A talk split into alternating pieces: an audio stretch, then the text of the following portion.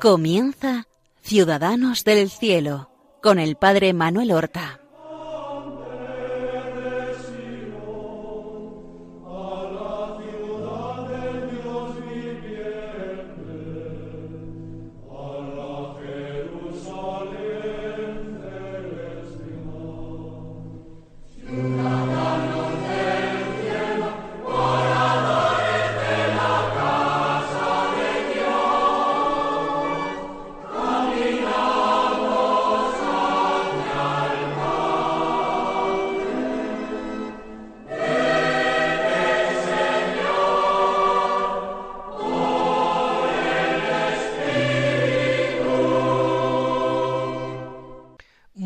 Buenos días, queridos amigos. Damos comienzo a una nueva emisión del programa Ciudadanos del Cielo. Continuamos en este programa la narración de los hechos exteriores e interiores en la vida de Ignacio de Loyola, el fundador de la Compañía de Jesús, el autor de los ejercicios espirituales. Este santo que, como repito programa tras programa, ha dejado una huella imborrable en la historia de la Iglesia, en la historia de su espiritualidad, en la historia de sus misiones, en la historia de la enseñanza religiosa, de la pedagogía. En definitiva, uno de estos santos que marcan una época e influyen decisivamente en las que le siguen. Ignacio lo dejamos en el programa anterior estudiando en la Universidad de París, en la Universidad de Sorbona. Él ha querido comenzar de nuevo sus estudios desde el principio, desde el latín. Ha dedicado un curso y medio a hacer de nuevo lo que él había estudiado ya en Barcelona. Y estudia con chicos de trece, de catorce años. Luego emprende estudios de filosofía y se entrega a estos estudios hasta conseguir su licencia en artes. Más tarde conseguirá el, conseguirá el título de maestro en artes, el título de doctor o equivalente a doctor y seguirá todavía estudiando dos años de teología. En total estará en París un largo y fecundo periodo que abarca desde 1528 a 1535, casi siete cursos académicos. Comparte cuarto Ignacio en el colegio de Santa Bárbara con dos personas muy especiales.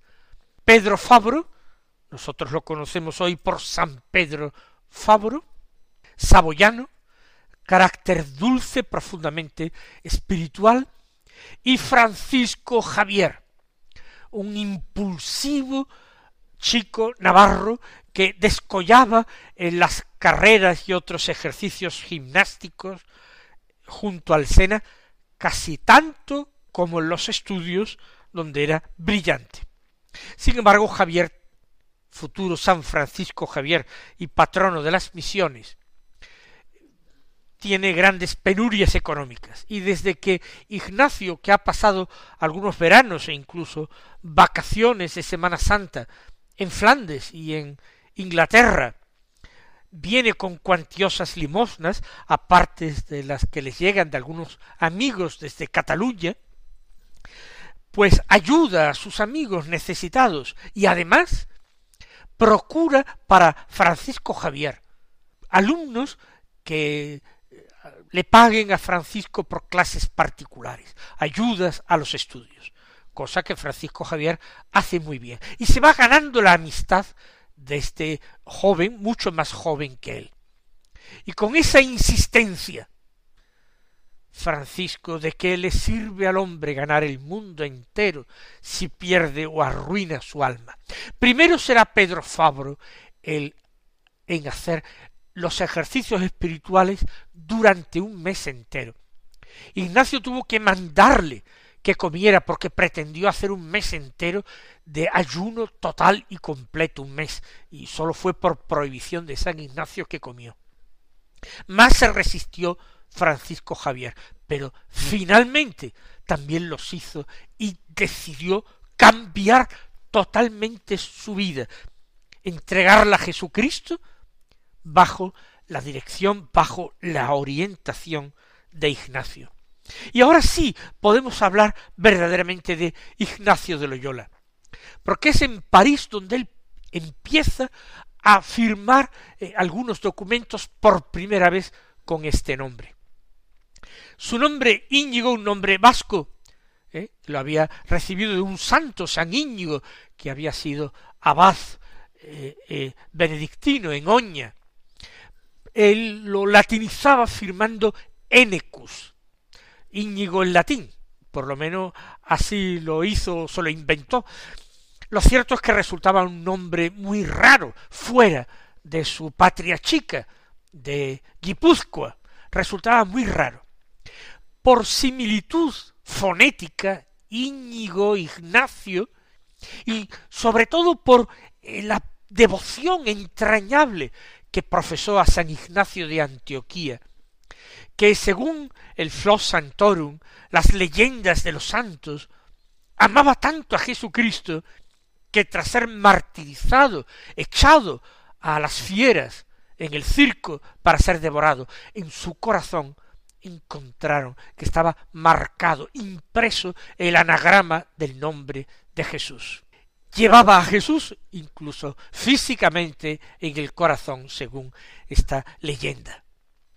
Y entonces Ignacio eso le llamaba la atención porque él sentía en su corazón a Jesucristo. Y por similitud fonética empezó estando en París a firmar ya algunas veces Ignacius, Ignacios, Ignacio, simultaneando a veces en unos eh, sitios Ignacio, en otros lugares firmaba Íñigo hasta que progresivamente dejó de firmar Íñigo y se puso y adoptó el nombre de Ignacio de Loyola, olvidando otros apellidos que él recibía de sus antepasados.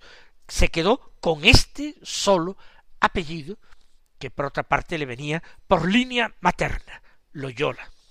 Los estudios fueron en París rigurosos y completos. Él dejó ese apostolado a que se había entregado con tanto empeño en Alcalá de Henares y el poco tiempo que estuvo en Salamanca estudió, pero tuvo ese pequeño apostolado con compañeros de estudios. Y sus primeras conquistas para Jesucristo fueron Pedro Fabro y Francisco Javier. Antes de ellos ya le había dado ejercicios y había conquistado para Jesucristo otros compañeros a, Castro, por ejemplo, a Peralta, y ya comenté en el programa anterior que uno de ellos pues había llegado a canónigo de la Catedral de Toledo, otro se había hecho monje cartujo en España también. Habían sido conquistados para Cristo, pero no en el mismo ideal de Ignacio de Loyola. Dios puso a prueba la paciencia y el amor de Ignacio. Pedro Fabro y Javier sí sintonizarán totalmente con Ignacio, no se volverán jamás atrás y hoy también han sido canonizados por la Iglesia. Se juntarán otros compañeros, compañeros de estudios de la universidad, a los que Ignacio irá dando los ejercicios espirituales y se unen definitivamente y para siempre en este grupo por fin logrado de amigos en el Señor. Después de Fabro y Javier, se unirá Diego Laínez. Llegó a ser un gran teólogo, uno de los más importantes teólogos en el concilio de Trento, y era natural de Almazán de Soria, y al mismo tiempo alguien de Toledo, Alfonso Salmerón, muy jovencito. Los dos habían empezado estudios en Alcalá de Henares, quizás habían conocido o oído hablar de Ignacio en Alcalá, pero es aquí donde harán los ejercicios y se unirán a él. Más tarde se une Nicolás Alonso. Lo conocemos con el nombre de Nicolás de Bobadilla, porque él era natural de un pueblo de Palencia, Bobadilla del Camino, y se le aplicó siempre el nombre de su pueblo. También había hecho algunos estudios en Alcalá de Henares. Siguió a Ignacio con fidelidad y sin embargo al final mostró un carácter algo difícil y hizo sufrir en algunas ocasiones a Ignacio que lo trató siempre con la consideración que se debe a uno de los primeros compañeros. A estos cinco primeros compañeros, cuatro españoles y un saboyano, cinco, se une también un joven portugués, Simón Rodríguez, precisamente el colegio de Santa Bárbara, donde estudiaba como Ignacio, era un colegio patrocinado por el rey de Portugal.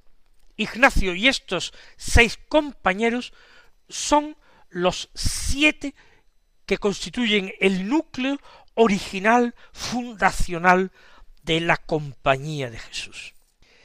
Ignacio, como hemos dicho, estudió en París de 1528 a 1535. Precisamente estudió la teología desde 1533 a 1535, dos cursos.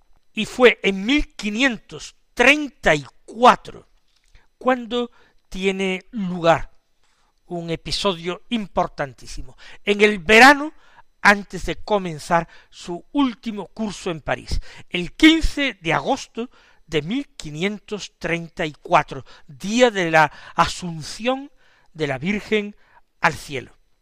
Ese día los siete compañeros, los siete amigos en el Señor, subieron por la colina de Montmartre, donde hoy está la gran basílica del Sagrado Corazón de Jesús, y allí se encontraba y se encuentra una pequeña capillita conmemorativa del lugar donde había sufrido martirio San Dionisio, San Dionisio y sus compañeros. Pedro Fabro que se había ordenado sacerdote poco antes, celebró la misa para sus seis compañeros. Y en la misa los siete realizaron un voto que les comprometía. Hicieron voto de vivir en estricta pobreza, a imitación de Jesucristo y de los apóstoles, y de emplear sus vidas en seguir a Jesucristo haciendo bien a sus prójimos no hicieron voto especialmente de castidad. Muchos de ellos ya tenían particularmente hecho voto de castidad y no lo hicieron. Pero sí hicieron voto de ir en peregrinación todos ellos juntos a Tierra Santa, como había hecho San Ignacio. Y si no pudieran ir a Tierra Santa y pasar un año sin poder conseguir su propósito, se presentarían al Papa para ofrecerse a ir allá donde el Papa los enviara. Ir a Tierra Santa para qué?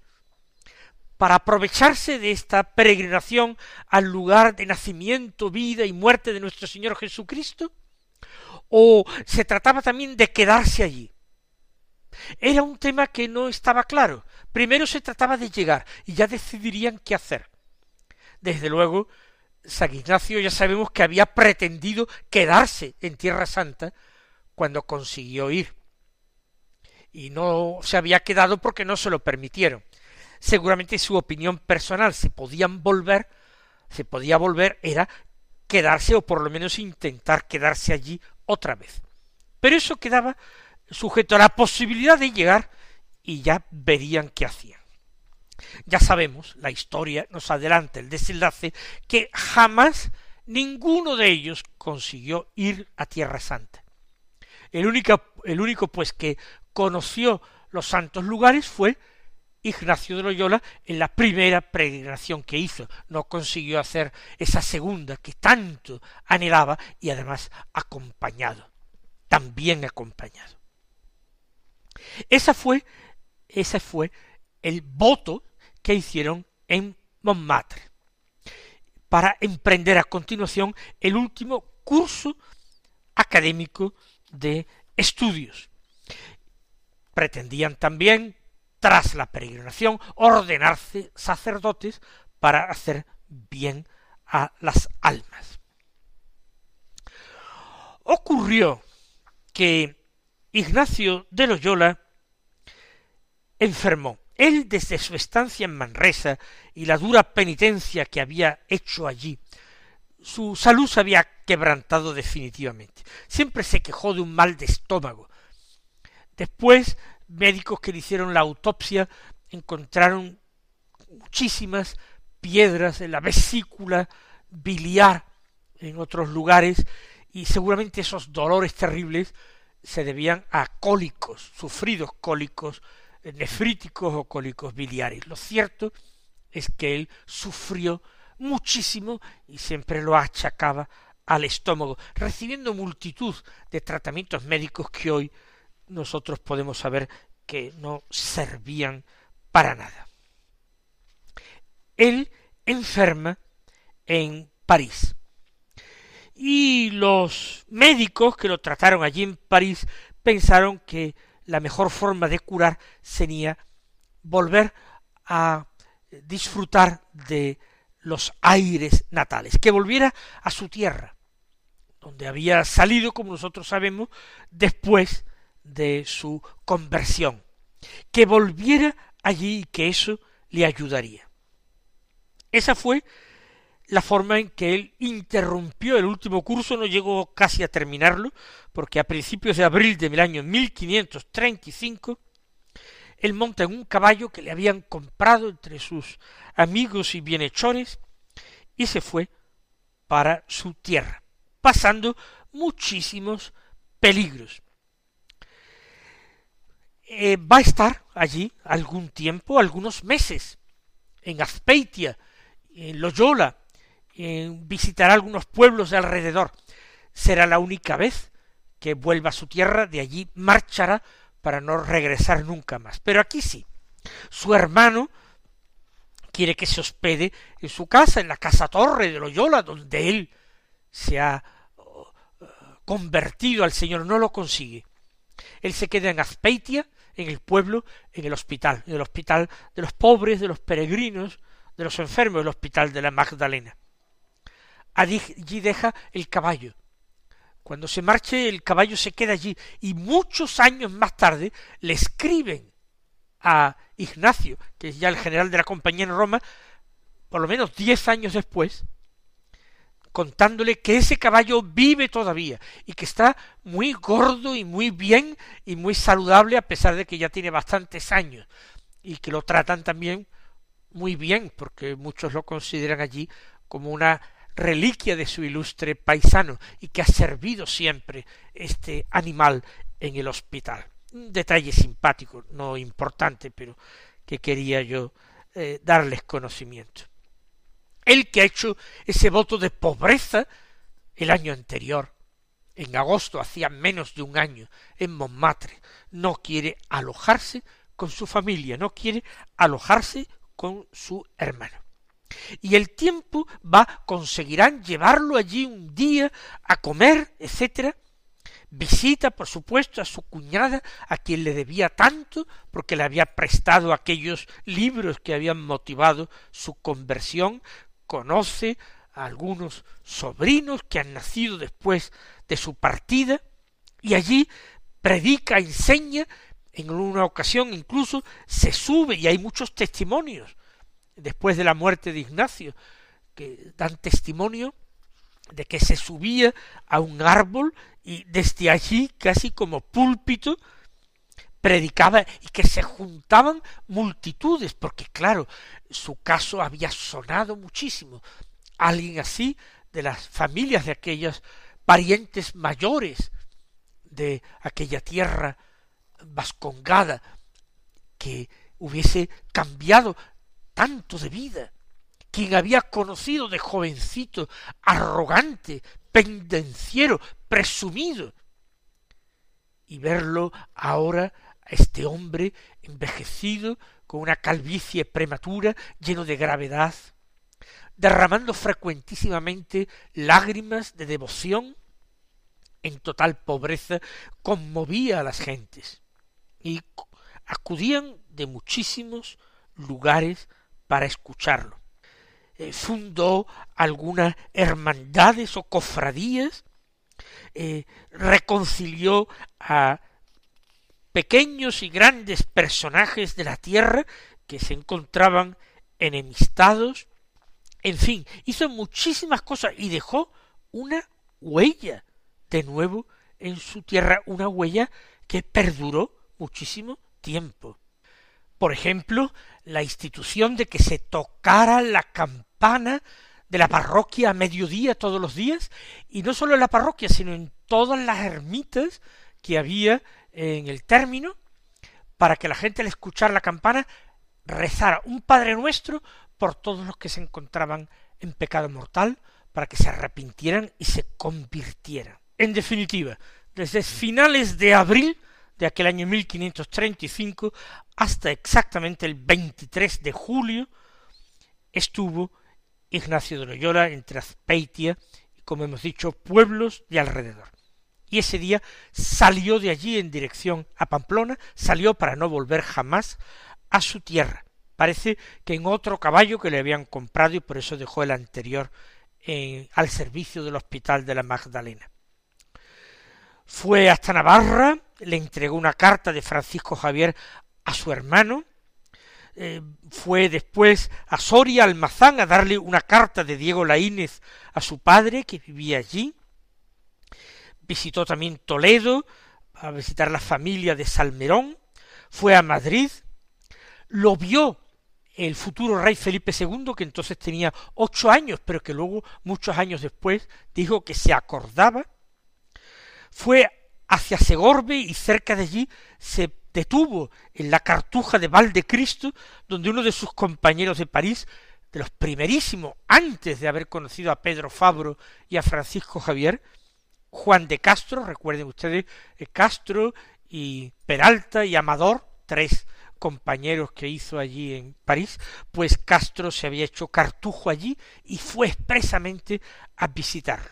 Y desde allí se fue hasta Valencia, donde se detendrá varios meses y luego emprenderá aproximadamente en el mes de noviembre de aquel año 1535 travesía hacia Italia, porque había quedado en que los compañeros cuando terminasen el curso se marcharían a Italia y todos se encontrarían en Italia para desde allí emprender la peregrinación a Tierra Santa. Ignacio no lo sabe, pero él no saldrá ya nunca más de Italia. La próxima semana continuaremos narrando esta historia apasionante que va entrando en su última y definitiva etapa. Hasta entonces, recibid la bendición del Señor.